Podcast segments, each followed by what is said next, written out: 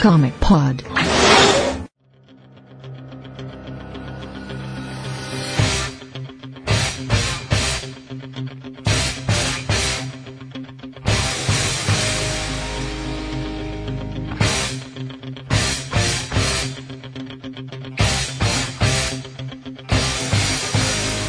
Me que estou começando uma como que pode. Eu sou o Matheus Kajima, hoje estou aqui com meus amigos DDA. Oi. O Yamada. Hello, people. O Mitoconder. Olá. E o Vitor. E também estamos recebendo aqui hoje a nossa Vossa Soberania, Dico. Hoje vamos estrear um novo formato de Comic Pod, Comic Pod Versus, né? Copiado do Rapadura Cast, maior cara de pau. Copiado com autorização ou sem autorização? Com autorização. autorização. Então não tem problema. E hoje a gente vai falar de duas sagas dos anos 90, Desafio Infinito e Zero Hora, que eu não sei o que elas têm a ver, mas a gente vai falar delas depois disso. Olha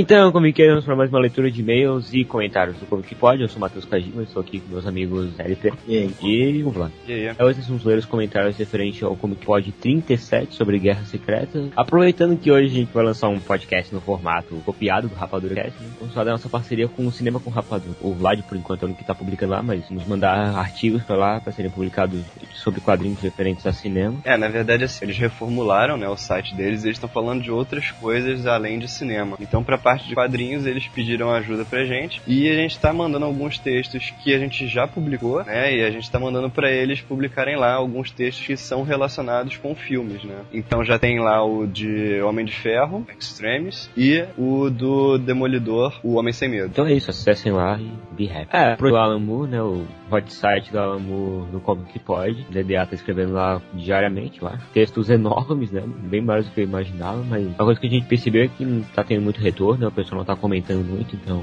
leiam e comentem seus vagabundos. Então, sem mais delongas, vamos aos nossos e-mails e comentários. Começar aqui pelo e-mail do Diogo Rodrigues, que ele diz: Fala, Comiqueiro. Tem vários lados, não sei. Né?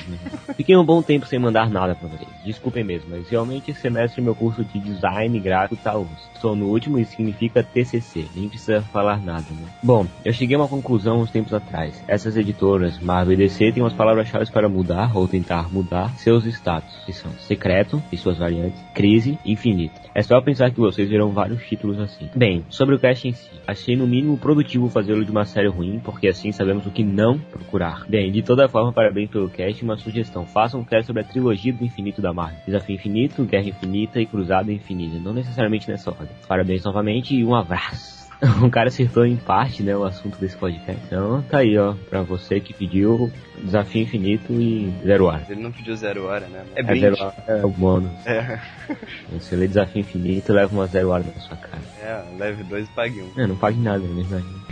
Baixe um e leve dois, seria. Olha o comentário do Van. Também achei que pegaram uma saga ruim da Marvel pra falar. Alguns já se declararam decenautas no pod, mas acho que não foi esse o motivo. Provavelmente por ser uma das poucas histórias da Marvel que todos já tinham lido antes. Ou não. Eu não achei o argumento dessa história ruim, mas o enredo é um convoluto demais. Querem enfiar muita informação em personagens, e no final esquecem quase que completamente a história. Isso é verdade. né? No final acontece um, um porradeiro foda, e tu, tu mal reconhece cada vilão e cada herói. Né? Eu achei uma história importante. Você viu como o prólogo da morte da inocência do universo Marvel, que se viu mais politizado, dando deixa para a excelente Guerra Civil. Pena que a Marvel está fazendo de tudo para apagar o que foi a Guerra Civil. Primeiro com One More Day e depois apagando os arquivos dos heróis. Isso na série atual do Homem Sempre achei o Nick Fury um personagem meio cagão. Ele nunca aparece pessoalmente para nada, salvo raras exceções. Me lembrou o Dr. Destino com seus Doombot. Acho que já tinha recomendado antes, mas tentei falar de Aniquilação, um dos melhores eventos da Marvel que já li. Traz de volta vários personagens cósmicos esquecidos e põe eles para trabalhar. A história meio que desandou depois de Aniquilação Conquista. Isso é bem cara da Marvel, fazer uma excelente saga e cagar depois. Deveriam fazer como a DC, deixar a saga agir como uma história própria e então fazer referência a ela. Se bem que essa saga deu lugar a uma, a uma corrente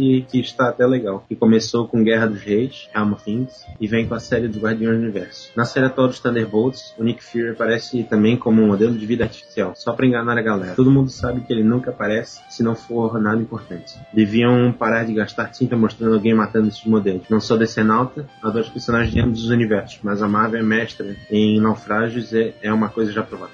Um abraço. Então, comentário do Jackson, que ele diz: Caras, esse foi de longe o cast que menos gostei. A começar porque minha visão é completamente oposta de vocês em relação a tudo. Marvel, Bendis, mas até aí tudo bem. Afinal, opinião, cada um tem direito à sua. O problema foi a absurda má vontade de vocês em relação a tudo, criticando cada pequeno defeito no roteiro ou nos desenhos. Um dos participantes aí passou o programa inteiro repetindo a tosca, escroto. A cada item citado. Kajima. Não, foi DTA. Também. Mas é que o DDA é decenal. É, o DDA é o cara mais mal-humorado que eu conheço. Continuando. Sei lá, se for pra fazer um cast sobre algo que vocês não gostam, não tem interesse em falar, é melhor esquecer de vez a Marvel ficar eternamente pagando pau pra descer pro Morbius. Vídeo Felipe. Tinha que ter, né? Não podia deixar de ter. Mesmo que eu não concorde algumas vezes, não sou anti-DC, adquirir a Marvel, pelo menos vocês falam com mais vontade e interesse. Sobre a Guerra Secreta em si, muito longe de ser espetacular, mas longe também de ser a merda que vocês deram a entender. Acho que entra minha ideia oposta sobre o Bendis, meu escritor preferido, e sua era frente a Marvel. Como foi citado aí em cima, essa saga serviu para alterar o status quo do universo Marvel, afastando o Fury, que sumiu do mapa e da SHIELD logo em seguida, ao contrário do que vocês disseram, abalando a confiança dos heróis entre si e a inocência dele. Plantou sementes e preparou o terreno para eventos futuros, como a Dinastia M, Guerra Civil, Hulk contra o Mundo, etc. Eu gosto muito dos roteiros do Bendis, porque, um, ele apavora nos diálogos, ninguém chega aos pés dele nesse quesito. Você bota fé que os personagens falariam daquele jeito. Passa uma realidade, uma humanidade incríveis. Ele geralmente calca suas histórias num nível mais urbano, pé no chão. Isso também explica minha preferência pela Marvel, já coisas cósmicas e realidades paralelas não me agradam tanto. O Bendis faz um tipo de narrativa que eu adoro, usando flashbacks focando em um determinado personagem por edição. Que ele fez nos títulos Novos Vingadores e Poderosos Avante Vingadores. Vingadores. É. Poderosos Vingadores. Agora na Invasão Secreta, por exemplo, foi sensacional. Guerra Secreta teve em maior ou menor grau tudo isso. Por isso eu não achei tão ruim. A trama que eles acusaram de confusa ou sei lá mais o que, nem é tanto assim. Faz paralelos com o terrorismo, óbvio, com 11 de setembro. A mulher lá na Latvéria financiava vilões para atacar os Estados Unidos. Uma motivação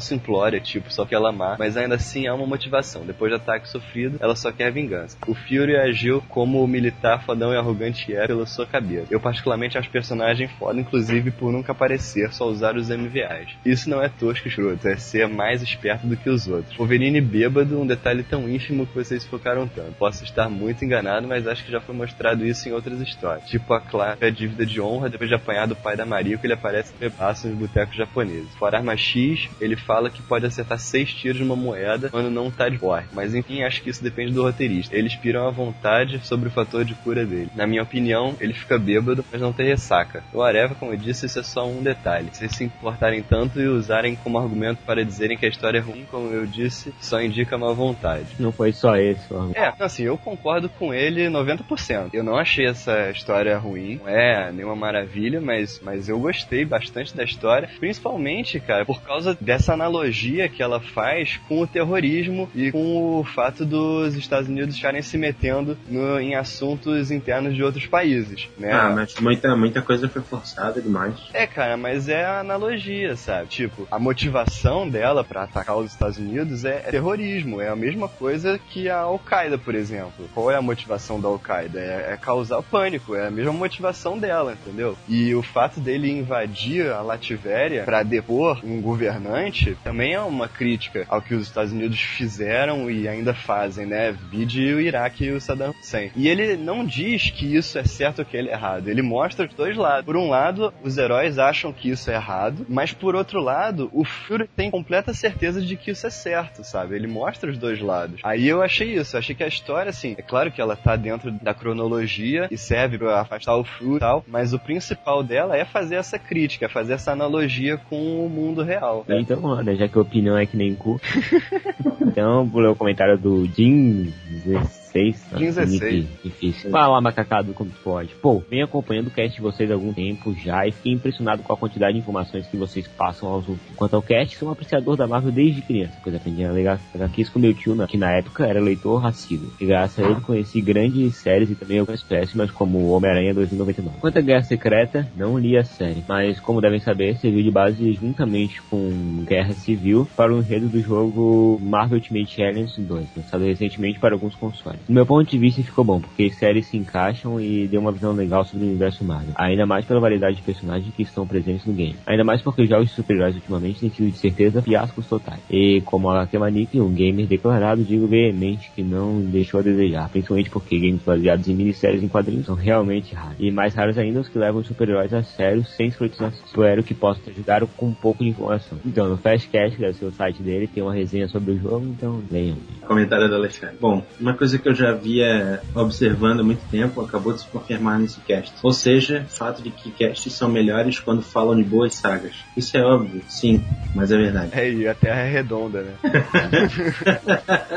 e esse cast confirmou isso. Não levem a mal, eu nunca li Guerra Secreta e nunca lerei. Depois que vocês disseram, não tenho nenhuma vontade. Mas esse cast foi bem ruim. Desculpem se estou desvalorizando o trabalho de vocês, mas vocês, meus amigos, acabaram de sair de dois dos melhores casts já feitos, não só contando os Comic Pods, mas todos os, os casts da internet. Sobretudo, o cast sobre Vértigo foi incrível. O cast sobre o Longo Dia das Bruxas não ficou muito atrás. E depois de fazerem dois supercasts, vocês fizeram o que provavelmente foi o pior Comic Pod ever.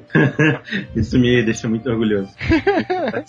Isso deixa uma coisa evidente. Quando vocês, senhores, falam sobre boas sagas, o cast sai infinitamente melhor. Exemplos claros disso são os incríveis casts sobre a última caçada de Craven, Crise das Infinitas Terras e Um Longo Dia das Bruxas. E seus contrapontos são os casts sobre Complexo de Messias e Guerra Secreta. O cast Complexo de Messias, a saga não é ruim. Não, e eu o cast também não achei ruim, não. É tudo que eu disse extremamente óbvio, mas espero que isso os ajude a escolher melhor as sagas. Antes de fazer o cast, para que não tenhamos demais casts como último. E nesse espírito, sobre boas sagas, eu sugiro um cast sobre Hellblazer, Hábitos Perigosos, Sandman, Estação das Brumas e Dias de um Futuro Esquecido. Só isso, um abraço. A outra coisa é que teve a dúvida da Lisângela ali como botar avatares nos comentários ali, é só no gravatar.com e fazerem lá a conta de vocês lá. É isso aí. E usem o sistema de resposta, seu vagabundo. Você também vai. E mandem comentários, e-mails, e-mails de voz. Vocês sabem o endereço. Quem não souber, tem aí no cu. Então, esse Edmilson ficou por aqui. Vocês ficam aí com o Nas Bancas com vai. Enquanto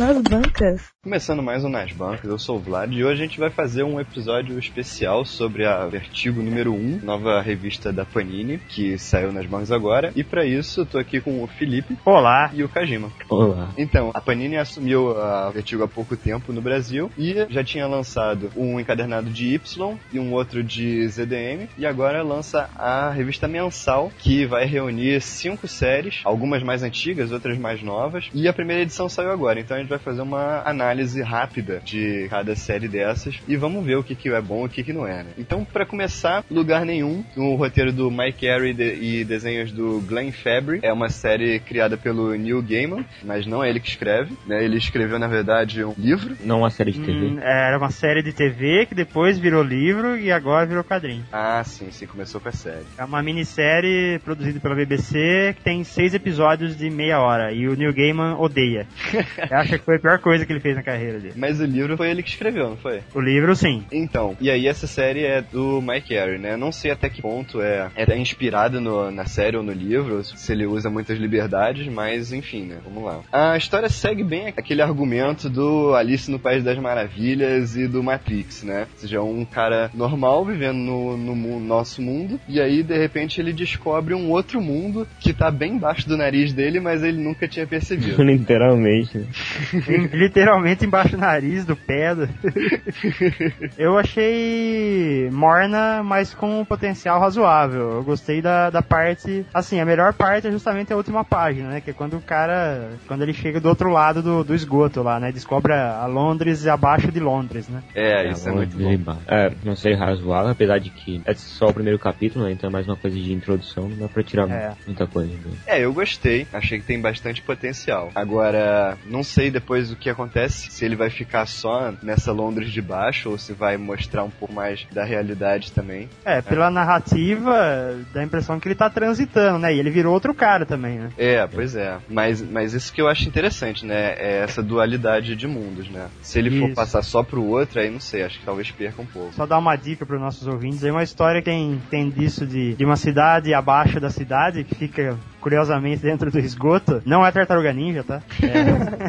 É, é Sete Soldados da Vitória. Clarion. Isso, tem o Clarion e tem o, o Guardião, Guardião. Ah, é, do Guardião, do Guardião é A muito história boa. dele também se passa no- nesses, nessas estribeiras da realidade. Sim, é. Mas não tem nada de mágico, né, no, do Guardião. É, é, lá não, não envolve essa, essa parte mística, que também é bem natural do New Gaiman, né? Ele gosta desse negócio. E você vê que é bem inspirado no Alice, no País das Maravilhas mesmo, porque o cara que leva ele lá pra baixo, ele não tem rosto, né? O rosto dele é todo preto, só aparece a boca e os olhos. O dele. senhor Popo. O Senhor Popo.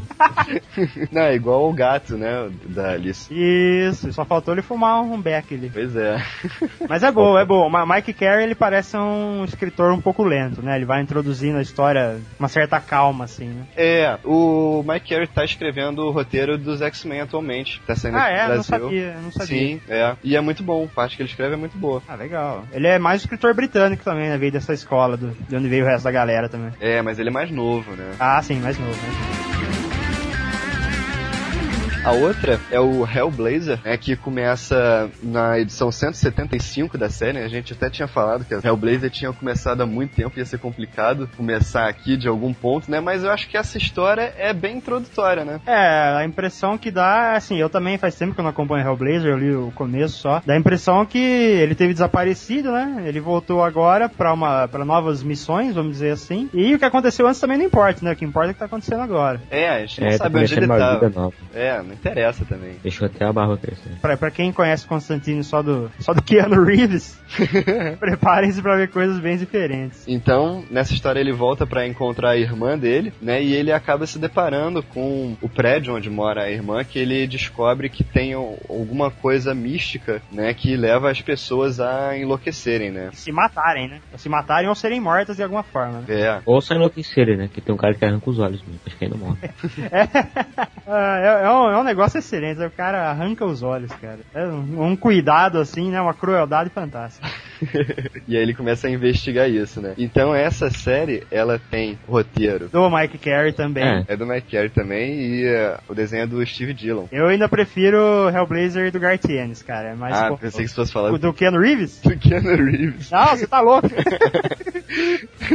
Também uma história bem introdutória, né? Não dá pra você tirar muitas conclusões ainda, mas é bem É, é o máximo que dá pra falar também. né? A, a parte mística do Constantine sempre foi boa, então podemos esperar mais coisas bacanas aí. Agora, o que vale lembrar é que Constantine, diferente das outras que são um pouquinho mais recentes, Constantine tá bem atrasado aqui, né? A edição original é de 2002. Tá, é, de 2002. Mas, cara, se, assim, se é pra começar de um ponto bom, né? Não tem problema. Ah, claro, eu concordo, concordo plenamente. Melhor do que E tem que sair tudo aqui, né? Tem que sair tudo aqui, porque se eu não me engano, a edição anterior foi onde parou também a, a Pixel. Ah, foi, é? Eu acho que sim. Acho que estão continuando direto onde parou mesmo. Ah, então legal, pra quem tava acompanhando é bom. E pra quem não tava também. Pra É. quem não tava também, que também não fica difícil. Então, a terceira série da revista é a Tessalida, né? Que é um derivado de Sandman. Isso. Que foi a que todo mundo achou pior. É, o roteiro é do Bill Willigan e a arte é do Sean McManus. Né, o Bill Willigan é o cara do Fábulas, né? Isso, exatamente. E é melhor continue lá, né? É, né? Podia continuar lá. É muito ruim, cara. Muito ruim. Não, eu achei ruim pelo seguinte motivo. As séries da, da Vertigo, até você pode ver pelo próprio Lugar Nenhum, elas têm, têm uma coisa calcada na realidade e tem a parte mágica, mística, ou seja lá o que for, né, que a série exija. Essa série não, cara. É- Ela é só mágica, assim, não tem nada de realidade aqui, sabe? É, isso podia entrar no universo DC normal, sabe? Podia ser uma história do Senhor Destino, sei lá. Aham, é verdade, bem, bem pensado. Agora, entrando ou não pro universo DC, é ruim do mesmo jeito. É chato também, cara. é Tem chato, quase exatamente. cinco páginas do moleque atrás da menina lá. É. Eu achei que fosse o José de Alencar que tinha escrevido essa história. Mm-hmm. Então, passando logo pra outra, Por favor. que é o Scalpo, Ah, essa é a melhor, cara. do Jason Aaron, o roteiro, e arte do RM Guerra. Né? Guerra. Essa- Guerra. E essa série é bem nova. A arte é feia. Ah, você achou, cara? Não Ah, achei, que isso, cara. Ela é pra ser escrota, igual a história. É, uma arte achei da hora. suja, sabe? A É, suja, suja. exatamente. Eu gostei muito. Melhor, E- melhor do mix inteiro. Não, não achei a melhor do mix, mas eu Ah, gostei. eu achei melhor porque tem um palavrão a cada balão, cara. Isso já, já me ganha, fácil. Ah, você é. Parece um adolescente, cara. Pô. Valeu. Mas assim, a história mostra os descendentes dos Sioux, né? Aqueles índios, índios americanos. E eles morando numa reserva indígena, né? E o tem um cara, que é o tio do personagem principal, que é o poderoso chefão do lugar, né? É Corvo Vermelho o nome dele. Corvo Vermelho, exatamente. Que manda na venda de drogas, de armas, essa coisa toda. Bem poderoso chefão mesmo, né? É um poderoso chefão indígena. É, a Panini tinha definido como uh, família soprano com índios, né? É, pode ser. E é verdade, porque família soprano tem muito mais palavrão do que poderoso chefão. e o personagem principal. É o Tony Soprano? Ah, não, não é. Não. É, cavalo louco. É o touro sentado, né? Os nomes mais. Não, Conversa cavalo louco maluca. não. Cavalo ruim. Ah, cavalo ruim. Cavalo louco é o nome do cassino do cara. O cavalo ficou louco, né? Não, o nome do cassino do Corvo Vermelho. Ah, tá. É. Né, eles botam os nomes bem indígenas mesmo, né? Muito bom. Que em português não faz sentido nenhum. É como se em inglês fizesse. né? Pois é. Não, na língua indígena deve fazer. Ah, cara, sei Tipo, Não, não faz, cara. Itaipu. Pode crer. Mas se você falasse Tupi-Guarani ou sei lá o que que é essa língua, você ia entender o que que era Itaipu e não ia ser tão maneiro. É verdade, seu sem vergonha. É que lá os índios, nos Estados Unidos, os índios ganham cassino. e no Brasil eles ganham nome de rua em São Paulo. É. Eles ganham cacete. É, você pode entender dessa forma também. Mas na verdade, o cavalo ruim, ele é um agente do FBI infiltrado, né? E ele começa a trabalhar pra essa máfia, né? Isso, e o tio dele é o Corvo Vermelho, né? O tio dele é o cor vermelho. E tem a minazinha que ele gosta lá, que é trabalho pra ele. Tentar deixar o mais carioca possível, né? Tirando os D das frases.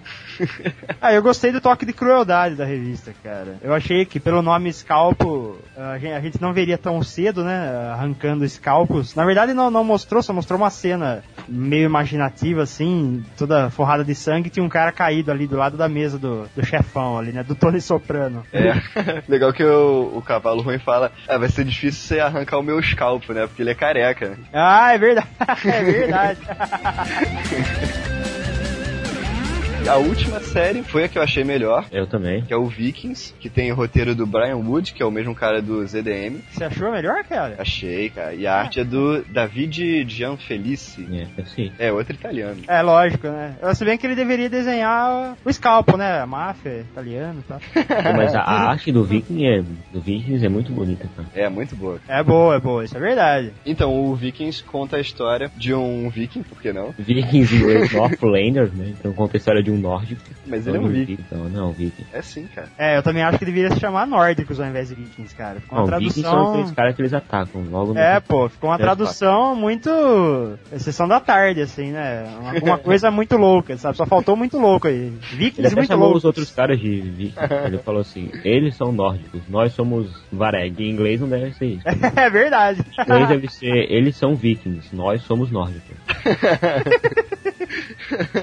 Tudo pra justificar a tradução. Então conta a história desse cara, o nome dele é Sven, e ele tinha fugido, ele tinha saído da terra dele muito tempo É, ele atrás. saiu pra pilhar e ser É, um e ele recebe a notícia de que o pai dele morreu e o tio dele assumiu o lugar e roubou tudo, né? Que era por direito dele, né? Então ele volta enfurecido pra tomar satisfação com o tio. Ele não quer nada além do dinheiro, ele só quer o dinheiro. É, não, o legal é assim, que ele não é um herói, muito pelo contrário, né? ele é um canalha desgraçado. Ele, ele só quer o dinheiro dele de volta. Aprendiz do Gengis Khan, né? É, é um viking. né? isso que eu achei legal, cara. Agora tá bem no início também, né? Vamos ver como é que vai continuar. É, eu já, não- eu já não achei tão, tão interessante, não. Eu achei que ficou no nível da- das duas anteriores. É bom, mas pode, pode melhorar no futuro, assim. É razoável, vai, é morno. Até, até, pelo, até pelo começo da história, assim, tem, A história tem começa a massa velho, né? É, tem, tem muitas partes com os diálogos, assim, a narrativa gráfica eu achei que não ficou tão boa pra, pra mostrar a situação. né? Não ficou aquela coisa, tipo, não tem roteiro, mas tem imagem, sabe? Não, não tem roteiro e a imagem tá meio caída também. Ah, eu não achei não, cara. Eu, eu achei os desenhos muito bons. Muito bem. Ah, enfim, foda-se. Mas eu gostei mais da temática do que, ah, sim, a temática é muito boa, isso eu concordo. é, do que propriamente do roteiro. Então, o saldo geral da revista eu achei boa, assim, nenhuma maravilha, mas eu achei boa e achei que vale a pena. É, eu divido a opinião no VOD, eu acho boa, mesmo porque a maioria das histórias são introdutórias, né? Então não dá pra ser uma grande maravilha, assim. Eu, eu ainda continuo achando que as escolhas das séries podiam ser melhores. Tessalida, por exemplo, podia ser excluída e trocada por alguma coisa que tá fazendo muito mais sucesso lá fora. Tipo, sei lá, The Unwritten, que é legal pra caralho, sabe? Opções não faltam, assim. Eu acho que podia ter sido uma seleção um pouco mais, mais cuidadosa. Mas a revista ser boa assim mesmo. Mas essa Ó. terçaria não é muito grande, né? Acho que é mini, né? Não sei, é, cara. é uma mini. Agora, tem outras minis desse Sandman apresenta? Tem várias, várias. Ah, então eles devem publicar todas. Ah, com certeza. Até porque a Pixar já, já tinha publicado algumas. Então Ah. acho que eles estão seguindo o caminho também, né? Agora, uma diferença da Panini pra Pixel é que a Pixel publicava as melhores séries na revista, né? A Panini não, ela já pega as melhores e faz encadernados. Ah, é verdade. Bem, bem, bem percebido aí. É por isso que a série fica mais fraca, né? Uhum. Mensal. Mas, assim, particularmente eu prefiro assim, porque as séries boas é muito melhor você ter um encadernado. Ah, sim. É, das opções mensais que eles podiam ter escolhido aí, vai ter Air, que é legal, bem legal. Vai ter o Greek Street, se bem que o Greek Street ainda, ainda tá no começo, talvez por isso eles não tenham pego. Tem o House of Mystery, tem o Unknown Soldier, tem o The Unwritten, tem Madame Xanadu, que é legal pra caralho. Então, Madame sabe- Xanadu é uma personagem do universo DC normal. É, mas que está na Vertigo. Ah, é? É, já tá no número 17, é do, Mac, é do Matt Wagner. Então, sabe, material não falta, assim. Acho que é uma questão até de escolher um pouquinho melhor pelas próximas edições. Mas eu acho que eles conseguiram atingir o público, cara. Porque diferente da Pixar, que fazia uma edição que foi subindo de preço, né? Com o passar do tempo, né? Eles estão lançando um formato que é um pouquinho mais pobre, né? Que é esse papel, papel pra limpar a bunda. Também conhecido como Pisa Brit. Isso. Mas é, ela pode se tornar acessível para pessoas que estão procurando quadrinhos diferenciados. Isso é, isso é um potencial interessante. É, tem uma questão aí que a, a Pixel ela tinha mais dificuldade em fazer séries baratas, né? Uhum. Em virtude de parque gráfico e essas coisas todas, né? A Uhum. Panini tem muito mais facilidade, então ela acaba lançando uma revista com mais páginas e mais baratas. É, e com isso a Panini domina oficialmente o mercado, né, cara? Agora não tem mais, não tem mais o que falta pra eles, cara. Porque é Marvel, é DC, Wildstorm e Vertigo e a turma da Mônica, só falta a Disney, né, cara? É, mangá ainda, né? Ah, eles já publicam alguns, né? Vários, na verdade. Já publicam alguns, mas é em questão de mangá, acho que a JBC ainda lidera. Ah, sim. É, mas eu acho que o público de quadrinhos ainda é mais do que de mangá. Você acha, cara? Eu não acho, não. Ah, eu acho que já foi, viu? É, eu acho que hoje já o mangá foi. tá mais forte. É, é, também acho. Ah, então é isso, né? Essa série tá com 130 páginas e custando R$ 9,90. Isso aí, compra e espere um HTV. Isso aí, então por hoje é só.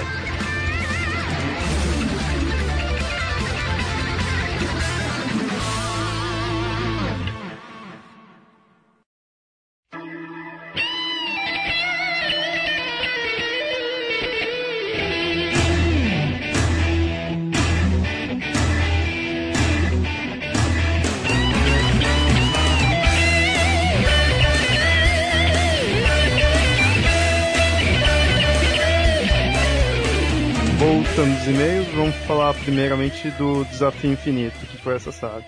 Originalmente foi lançada de julho a dezembro de 1991, foi em seis edições. Aqui no Brasil foi em 95, né, quatro anos de diferença, e isso foi só em três edições lançada pela Abril. Essa série fez, assim, um sucesso grande, um sucesso considerável, ao menos. assim. Na época eu não sei, mas eu acho que sim, porque chegou a ter um jogo baseado nisso daí. Eu não sei se essa parada das joias, que é o que esse jogo se baseia, é alguma coisa mais antiga dessa história, sabe? As joias são mais antigas, mas esse jogo foi baseado nessa saga. É, então, eu acho que é isso mesmo, porque tem personagens que aparecem como chefes no jogo e tudo mais. Mas aí eu pensei que tinha feito um grande sucesso, assim. O Adam o Warlock pa- aparece no jogo, bastante coisa. Bastante referência, assim. Da, War of the Aham. Que era até que você podia escolher vai- entre vários personagens, podia... Homem-Aranha, Wolverine, Homem de Ferro e Capitão América. Aí o Hulk. Ah, mas, mas Ah, esse mas- jogo que vocês estão falando, qual que é? É o Marvel Super Heroes? Não. Não, não. War ah, of the tá. Ah, é verdade, tinha outro, né? Esse É o- jogo, ele é tipo, um, sei lá, um jogo de aqueles briga de rua famoso, só que ele tem uma visão lateral tipo Mario, assim, é meio, Ah, ele é meio ruimzinho, Plataforma. assim, mas- É quase um beat'em up. É, é quase um up, mas você não joga de dois, tipo, ele é só somente pra pro frente. lateral, você pode dar pra cima e pra baixo. Ah, então não é beat'em up, é plataforma. Então, o sucesso daí, eu acho que teve um sucesso relativo, pelo menos na época ali, mas foi por causa dessa questão de que você viu que lançou, lançou o jogo, tudo. Mas como ela não ficou influenciando o universo Marvel em geral, ela foi uma saga que começou ali, terminou ali, eu acho que não teve tanta...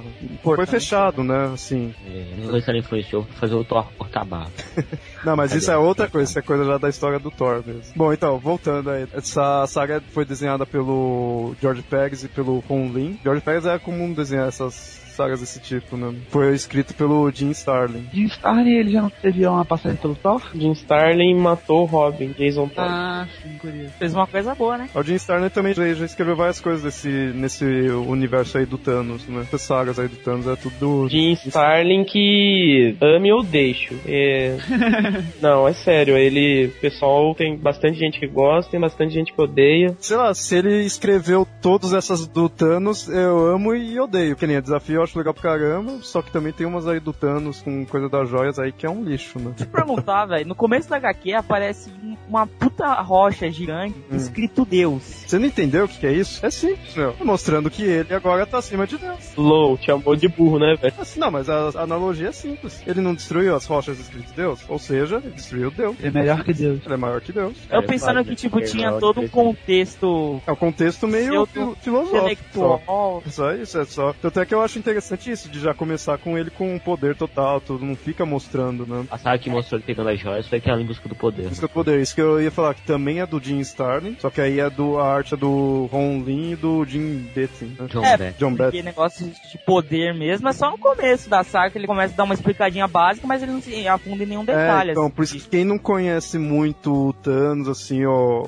Não necessariamente Marvel, mas mais a ideia do Thanos pode ficar meio perdido, assim. um Aquele pouco final ali é bem maçante, né, cara? Depois começa a engrenar. É. O final do Thanos falando que é poderoso, não sei o É, que. eu, nossa, eu lembro daí vontade de porque parar. eu comecei mesmo a ler quadrinhos aí com essa saga, né? No começo aí eu não entendia nada, né? Por Isso é, meu irmão que conhecia que foi indicando, né? O que era cada coisa, tudo. Mas é interessante, então, quem quiser ler o Desafio Infinito, ler também a Thanos em Busca do Poder. É meio difícil de encontrar essa história, mas aí que mostra foi. É melhor ler logo toda aquela saga da- das gemas, né? Saga do infinito. Não, mas o Desafio Infinito que começa essa saga do Infinito. Desafio é o primeiro, né? São três trilogias, né? Isso. Que é o primeiro. E antes do desafio vem essa Thanos em Busca do Poder, que foi em duas edições, que aí mostra o Thanos indo atrás dessas joias. Que aí, no caso, ele tinha morrido antes, acho que foi numa lu- luta contra o Capitão Marvel, já ter sido. E aí o, a morte ressuscita ele tudo. E aí a morte queria, por causa que o mundo tava cheio de. tá com o universo tá com muita gente, tudo, precisava dar um É, equilíbrio. tinha né? mais gente viva do que morta. né? morta. Aí a morte precisava dar um equilíbrio aí no universo. Aí pegou e chamou ele, porque ele era apaixonado por ela, né? Ah, Aí, tipo, essa- esse conceito de morte que eles aplicam assim, no conceito do universo da Marvel, a morte, por- eles, ah, pelo menos ali, eles falam como se tipo, fosse algo universal, sabe? Se não simplesmente na Terra o conceito de morte funcione, né? não, mas a morte é universal. Não, a alienígena também morre. Porra, alienígena não pode acreditar na morte, porra. Ah, porque um alienígena não morre na Marvel? Não, mas os alienígenas não acreditam na morte. Tanto é que Então, é quando, isso que eu tô falando, cara. quando Tipo, metade pô, da população com Skrull morre, eles pensam os cria atacando. Ah, mas É não, a mas morte. o conceito de morte aí não é a questão de ser uma figura ali, uma mulher. É a questão morreu, morreu. viu? Tipo, a Mas questão é óbvio, né, cara? É Então, tem essa. Mas acaba pondo uma mulher, porque a gente tem essa ideia de ser uma mulher. É porque é a morte, né? É. Não é o morte. Mas isso é só pela questão da Terra mesmo, né? O conceito da Isso aí, forma. não vamos nos prolongar nisso, senão a gente vai terminar amanhã. Pra mais discussões filosóficas sobre a morte, ouço fotografias. E olhe sempre para o lado bom da morte. Aí nessa saga do Thanos em busca do poder, ele vai indo atrás das joias, que aí mostra cada joia. Aí vai mostrando que cada joia tinha um poder específico, né? E cada um tava com um, um ser cósmico, né? O Thanos vai lá, vai derrotando tudo eles. Pega o intermediário, o campeão, cada um com uma joia, colecionador. Até mesmo do Warlock, né? Ele tinha Mas no- espiritual. Isso, mas no caso o Warlock não tava, acho, com a joia nesse momento. Ele não tava dentro da joia. Tava dentro, então, mas não era ele que tava possuindo a joia, né? No, no máximo que ele tava era dentro mesmo. Nessa época, acho que se não me engano, ele, tá- ele tinha morrido e tava vivendo dentro da joia. Sim. Aí, com isso, aí esse Busca do Poder termina com ele conseguindo as seis joias. E aí já começa o desafio infinito com isso, com ele tendo o poder supremo. É, com as seis joias juntos ele forma mano infinito, né? Isso, é, ele cola na luva dele e forma a manopla do infinito. Aí já começa o desafio infinito com isso. Ele Mano assim. infinito, que seria a tradução certa do nome da saga, né? Infinity Glau. Então, pra quem não conhece as joias, elas dão um poder absoluto por causa que cada joia controla uma parte meio que da, da existência, né, em geral. Uma controla a alma, que no caso é a que o Warlock estava vivendo dentro. Outra é a mente, outro poder, uma tempo, realidade e espaço. Então, juntando todas, controla o universo todo. Aí, no caso, o Thanos estava com as joias e ele usa isso daí pra tentar agradar a morte. É, porque essas joias ela dão onipotência, né? Como a gente já falou no cast anterior, elas não dão onipresença. Então ele é quase um deus, só que não tá presente todo lugar. É, de certa forma, nessa época ainda se acreditava que ela que dava um poder total. Bastava você conseguir saber controlar esse poder. Até que a gente vai ver mais pra frente o que acontece com Thanos, né? Mas teoricamente você vai vendo que ele tá com meio que um poder total, né? Basta ele saber começar, tipo, pegar o controle melhor, saber usar. Sim, um detalhe é que ah, quando a morte reviveu o Thanos, ela pediu pra que ele fizesse esse equilíbrio voltar, né? Isso. Os mortos que tem a menos. Aí tá o Thanos com o poder total e o Mephisto ali do lado dele, sempre ficando dando palpite, né? É, o livro de cobra. É, você vê bem que o Mephisto é bem aquele capetinha da consciência, né? O estilo, assim, que ele tá ali do lado, sempre ficando dando palpite lá, enchendo o saco, né? Aproveitando que o Thanos tá podendo. e com isso a gente vê o, também na Terra, o surfista prateado chegando de repente, caindo na casa do Doutor Estranho e avisando, mó desesperado, né? Avisando que tem um perigo vindo, tudo daí. Aí o Estranho fica mó, fica preocupado e o surfista explica, né? Que o Thanos voltou e tá planejando destruir tudo, né? Que ele tá com puta poder e daí é perigoso pro universo todo. Não, só dando um adendo sobre o Mephisto, isso que é engraçado. Originalmente o Mephisto era vilão do Surfista Prateado. É, o Mephisto é visto como o rei da trapaça né, no universo Marvel. É o Loki? Mas o Mephisto você vai ver, eu não conheço muito as histórias do Mephisto, mas as poucas vezes que eu vejo ele, eu vejo ele meio estilo um Loki também, assim, o jeitão. Aquele cara que... É, o Loki não é faz- da Terra, ele é um deus, tamo conta. Não, mas eu vejo ele meio como mais ou menos nesse mesmo estilo, né? O cara poderoso ali que faz o que puder ali pra ficar enganando os outros. Meio aquela ideia, não sei que ele não é forte nem nada, mas ele fica é, meio tipo ardiloso, né? Sim. Bem que ardiloso é outro personagem. É, é uma coisa que a gente não falou na resenha principal é que o Thanos, ele começa a destruir metade da vida no universo, né, pra agradar a morte. Isso, isso fecha a primeira parte, com ele matando metade do, das pessoas no universo. Só, só com o estalar deles, né, que é sensacional. Isso que eu achei interessante no Desafio Infinito, que matou metade do universo, então detalhe, muitos heróis foram. Detalhe, muitos É. heróis bem até principais, assim, o Quarteto Fantástico inteiro morreu por causa disso, tudo, então você percebe que eles não pouparam muitos heróis, não. Tem até heróis bem principais que se ferraram, né, foi pro além. Foi um pedido da própria morte, né? Sim, sim, a morte que tava querendo que equilibrasse, né? Só que o problema é que o Thanos estava fazendo isso aí pra ajudar, mas porque ele tava chavecando ela, né? Ela tá, só que mesmo assim, ela não gostou muito não, ela ficava meio assim, sempre tá, dava fora nele, né? Tem hora que o Capitão América tá vendo lá os registros dos Vingadores de quem desapareceu, cara, pô, tem uns, tem uns heróis importantes, tipo o Demolidor, É, então, o o Gavião Fantástico inteiro. é, todo o quarteto, o Mercúrio, o Luke Cage, cara. Bem que nessa época aí o Luke Cage não, não era conhecido, Importante em É, termos ah, assim, né? Você, lembra, você vê pela roupa que ele usava, né? Aquela... Quem era Luke Cage? Eu tava lendo Não. uma HQ esses dias, aí o Wolverine chega e fala pra ele, sei lá, ele falou uma merda, o Luke Cage fala uma coisa pra ele e fala, ah, eu gostava mais de você quando você tinha um Black Power e usava uma roupa colorida. Ah, sei qual é, isso é isso na Guerra Civil. né? É que o Bendis gosta dele, né, cara? Ah, e com isso, ao mesmo tempo que o Thanos estava fazendo isso daí, que matou metade do universo tudo, a gente vê que o Warlock, antigamente ficava dentro da joia, acabou renascendo. E aí eles vêm pra Terra, pra realidade normal tudo, só que eles vão meio que agregando, renascendo aos poucos, né? Eles pegam cor- corpos de pessoas que teriam morrido lá e vão aos poucos pegando a aparência natural deles, assim, com o tempo, né? É ele e mais alguns companheiros deles que formavam a Tropa do Infinito, que é a Gamora e o Pippin. Pipe o Troll. Pipa, não pipa. Pippin não é troll, é. Falei. É.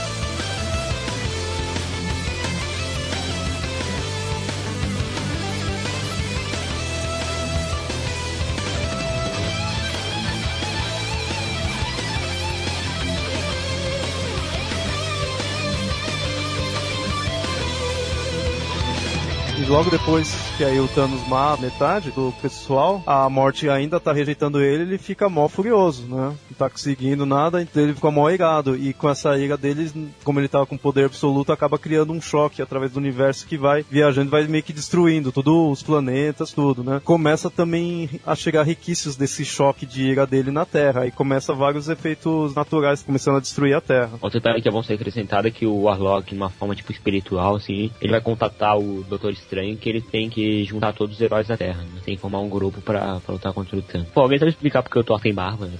Não era o, o Blake, era acho que Masterson, o nome deles mesmo, era outro cara. E só que uma coisa, pro Thor ter barba não precisa ter explicação, velho. Você apenas não fez.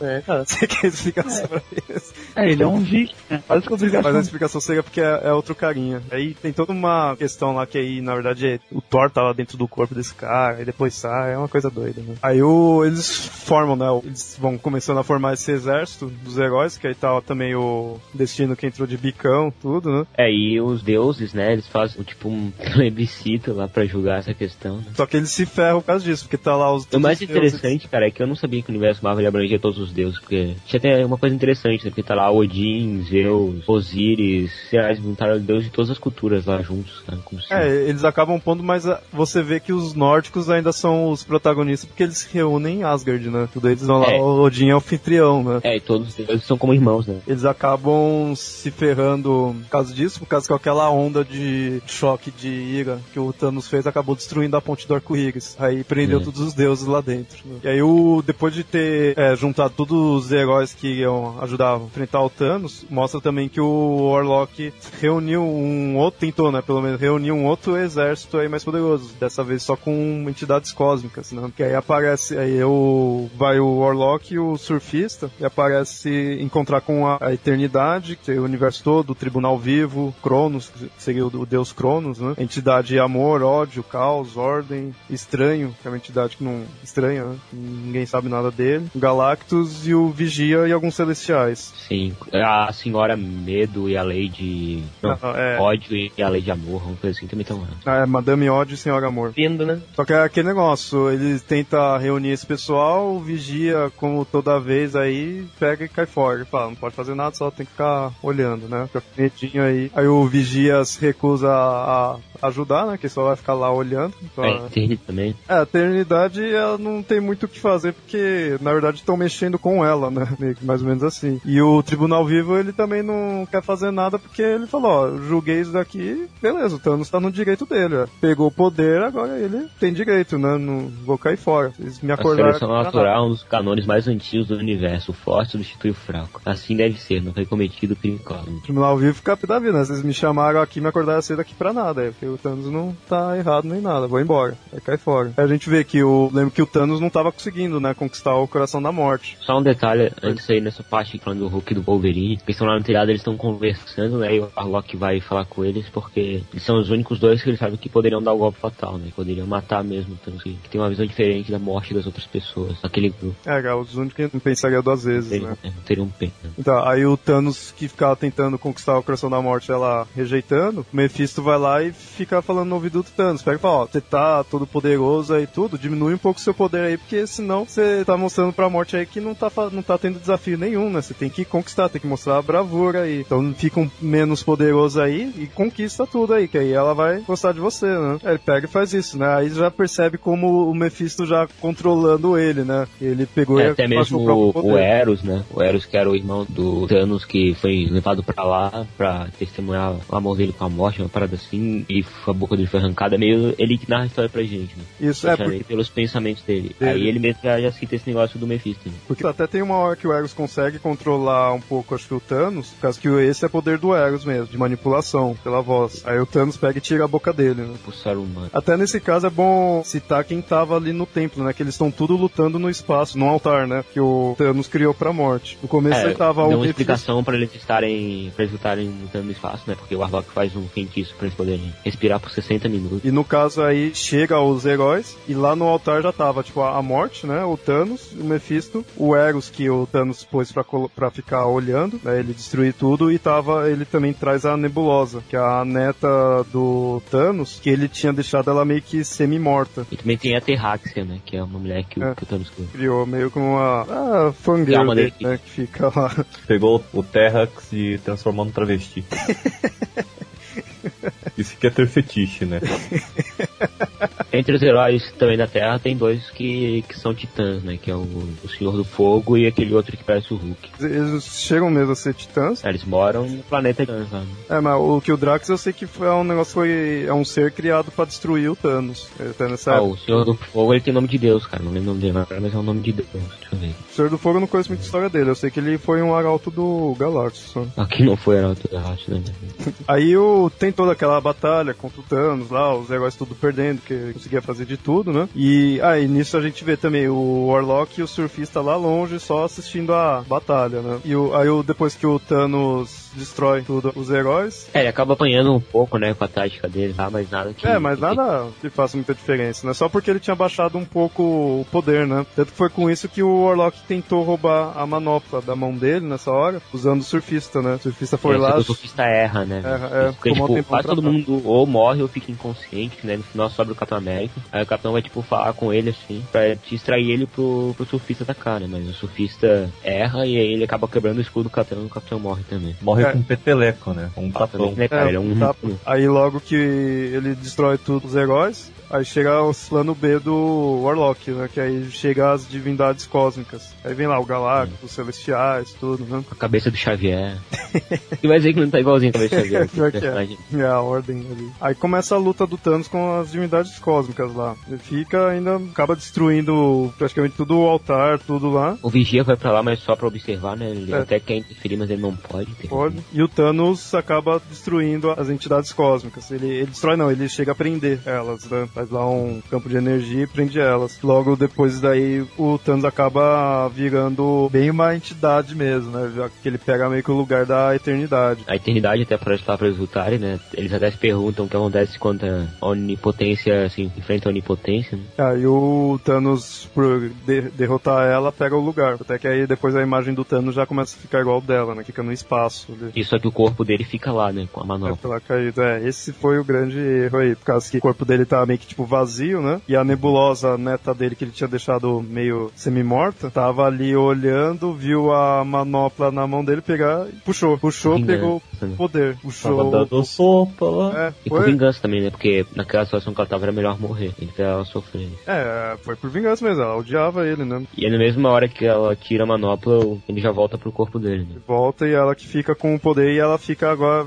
Ficou toda gostosa agora, né? Já é um zumbi. Ela acaba tentando matar o Thanos, que aí o Thanos tá meio que vagando ali no espaço ainda meio que vivo, e o Warlock pega, volta pra Terra, volta pros heróis aí que sobreviveram, É, são poucos que sobreviveram, né? e leva também o Thanos. Aí eles juntam todo mundo, os heróis e o Thanos, pra tentar ver. Agora a gente precisa fazer um outro plano aí, porque a mulherzinha aí roubou a manopla, ela vai ser pior que o próprio Thanos, que ela não tem objetivo nem nada, assim, ela não tá, tá meio perdida com essa luva. E aí volta eles lá tentar dar porrada nela. Ela bate tudo neles, acaba derrotando. No final sobra só o Doutor Estranho, o Warlock, o Surfista e o próprio Thanos enfrentar ela. Só que detalhe, tava esses quatro, só que o Warlock tava só como uma projeção meio que astral, assim, não tava sendo percebida por ela. Como eh, o questão do Warlock tá assim, é principalmente porque ele tinha, como ele vivia antigamente na joia da alma, ele tinha meio que uma ligação ainda com todas as joias em geral, né? Ele tava nessa projeção astral,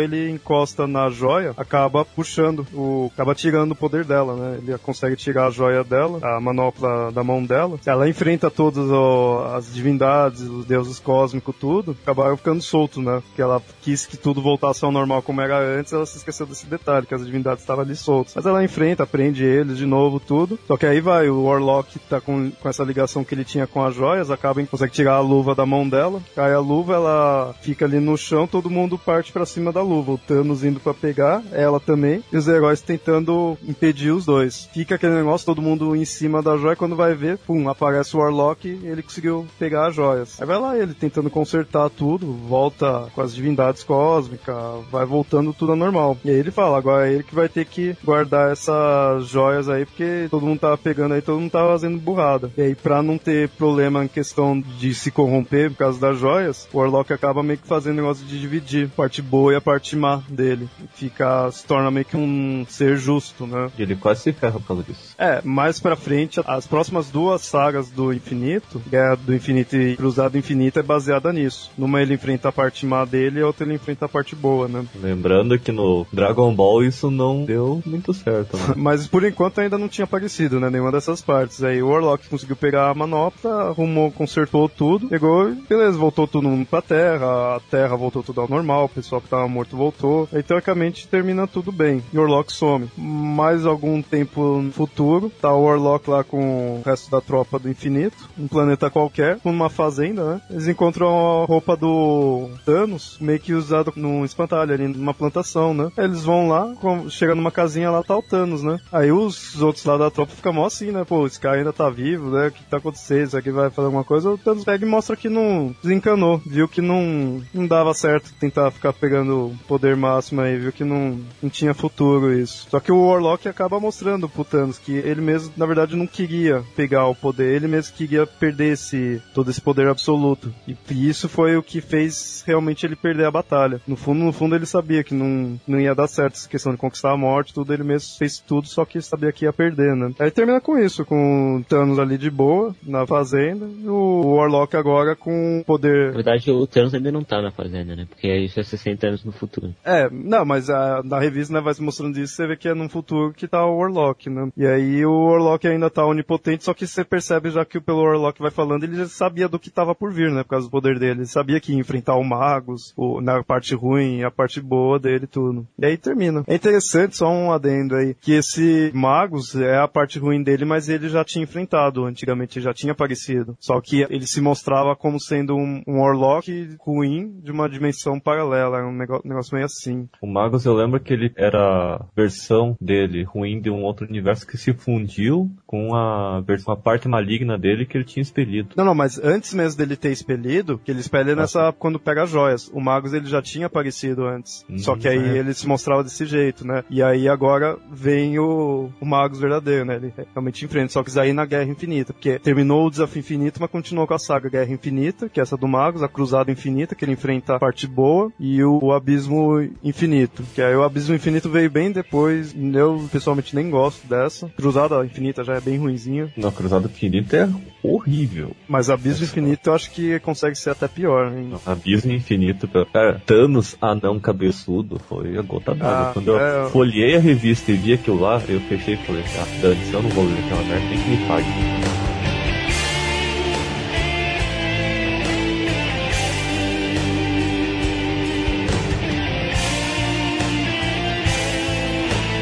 Então, Zero Hora, o script desenhado pelo Dan Jurgen, que é o criador do Gladiador Dourado, e ela uma crise intermediária pra tentar acabar sanando alguns pontos dos personagens que estavam muito defasados aí, né? E eu acho uma merda, mas tudo bem. Fora os tie-ins, que são bons pra caramba, a série principal é um lixo. Então, ela foi publicada na DC em 1994, envolve o Hal Jordan, que já tinha, assim, já era o Parallax. Apesar de que antes disso ele só tinha sumido no espaço. Depois do Crepúsculo Esmeralda, Paul Jordan absorveu todo o poder e sumiu, desapareceu. Mas ele volta pra Oa, ele fica um pouco um tempo de Oa. Parece uma força-tarefa lá, chefiada pela Mulher Maravilha e o Guy Gardner, para ver o que, que Nessa aconteceu. época era o Warrior, né? Não, ele não era Não, o ele tava com o anel amarelo, não tava? Só que o anel amarelo dele tinha falhado, tinha desligado. Ah, qual é dele ser Warrior nessa Zero Hora? É, mas se o War tá de armadura vermelha no Zero War é o Rui, não é? É o Gaigar. É o Guy Gardner. Então por que ele tava de armadura vermelha? É por causa que o anel dele tinha falhado. E a armadura, o Besouro Azul tinha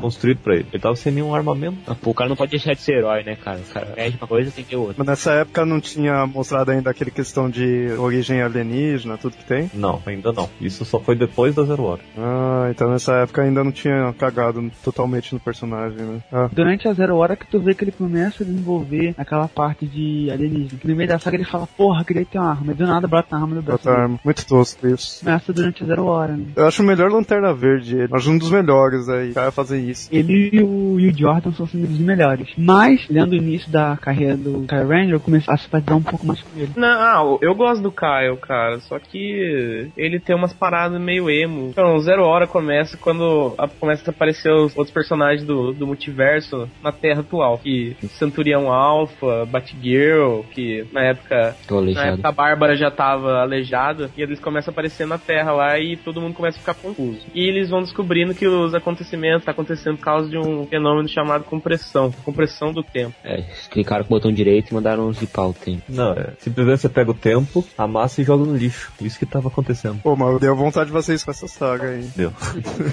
Tanto é que hoje ninguém mais fala de Zero Hora. Só a gente. né? É, só nós ficamos aqui. O nome que eles dão não é estri, não sei o que. Entropia. Entropia. Entropia. Diabos é entropia. É questão de probabilidade, sorte, azar, essas coisas. Entropia é meio que isso, questão de probabilidade. Entropia é até um termo usado pelos astrofísicos, que é talvez um evento que ocorra quando o universo morrer. Todo o universo volta a se contrair num único ponto e que talvez É. retorne ao Big Bang e tudo mais. Por isso que é, é questão relacionada com ordem e caos, que é a destruição. E é bem que acontece, porque tá tudo acabando, só sobra tal ponto de fuga, né? Então, é, descoberta da, da onda de apagamento, a entropia, né, que nada mais nada menos que era aquela, a mesma onda também, vou considerar, que destruía os universos na crise das infinitas terras, né, e o vilão que tava por trás disso tudo aí, aparentemente, era chamado de extemporâneo, que era nada mais que um bucha, né, era um, o cara, ele tinha adotado uma nova identidade, né, e ele era o Rapina antes, né, da, da dupla Rapina e Columba. Ele era o Rapina, da dupla Rapina e Columba. Depois da saga do Armagedon 2001, ele acabou virando o vilão